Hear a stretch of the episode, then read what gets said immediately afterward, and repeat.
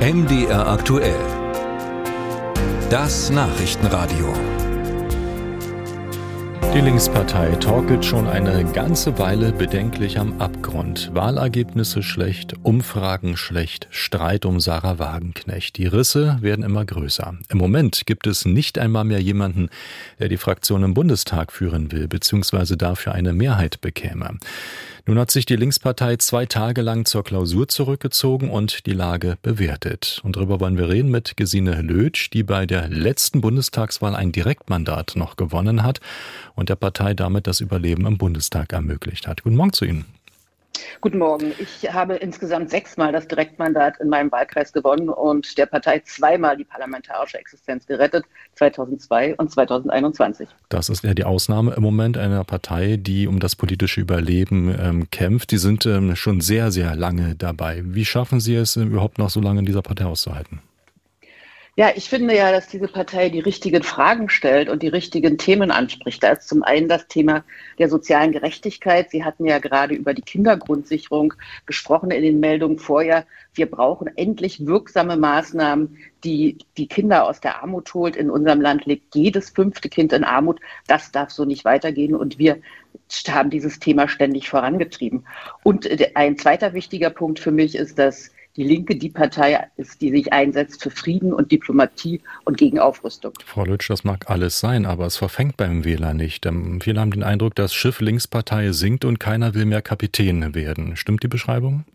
Naja, also wir haben ja einen gewählten Vorstand. Der Vorstand ist äh, vor zwei Jahren am 15. Oktober gewählt worden. Das heißt also, dieser Vorstand ist auch ganz offiziell im Amt und wird natürlich bis zur Neuwahl weiter versuchen, die Fraktion zu führen. Und wir haben ja in der kommenden Woche die Haushaltsberatung im Deutschen Bundestag.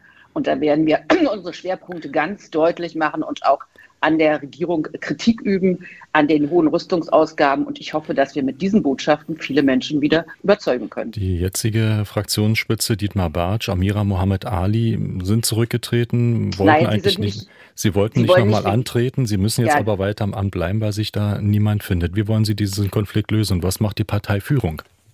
Also ich finde, es ist wichtig, dass, und darüber haben wir in der Fraktionsklausur diskutiert, dass die Fraktion auch ausstrahlt, dass sie zusammenbleiben will. Das heißt nicht, dass jeder irgendeine Erklärung unterschreibt, sondern dass man in konkreter, aktiver Zusammenarbeit beweist, dass man diesen Willen hat. Und wir hatten ja auch sehr konkrete Sachthemen, die wir besprochen haben. Wie gesagt, den Haushalt habe ich schon erwähnt.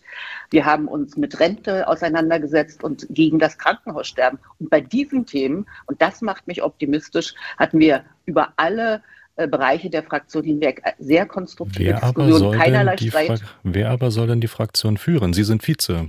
Wie wäre es mit Ihnen? Äh, ja, das ist äh, eine Frage, die mir nicht zum ersten Mal gestellt wird. Sie haben ja selbst schon darauf hingewiesen, dass ich schon sehr lange dabei bin.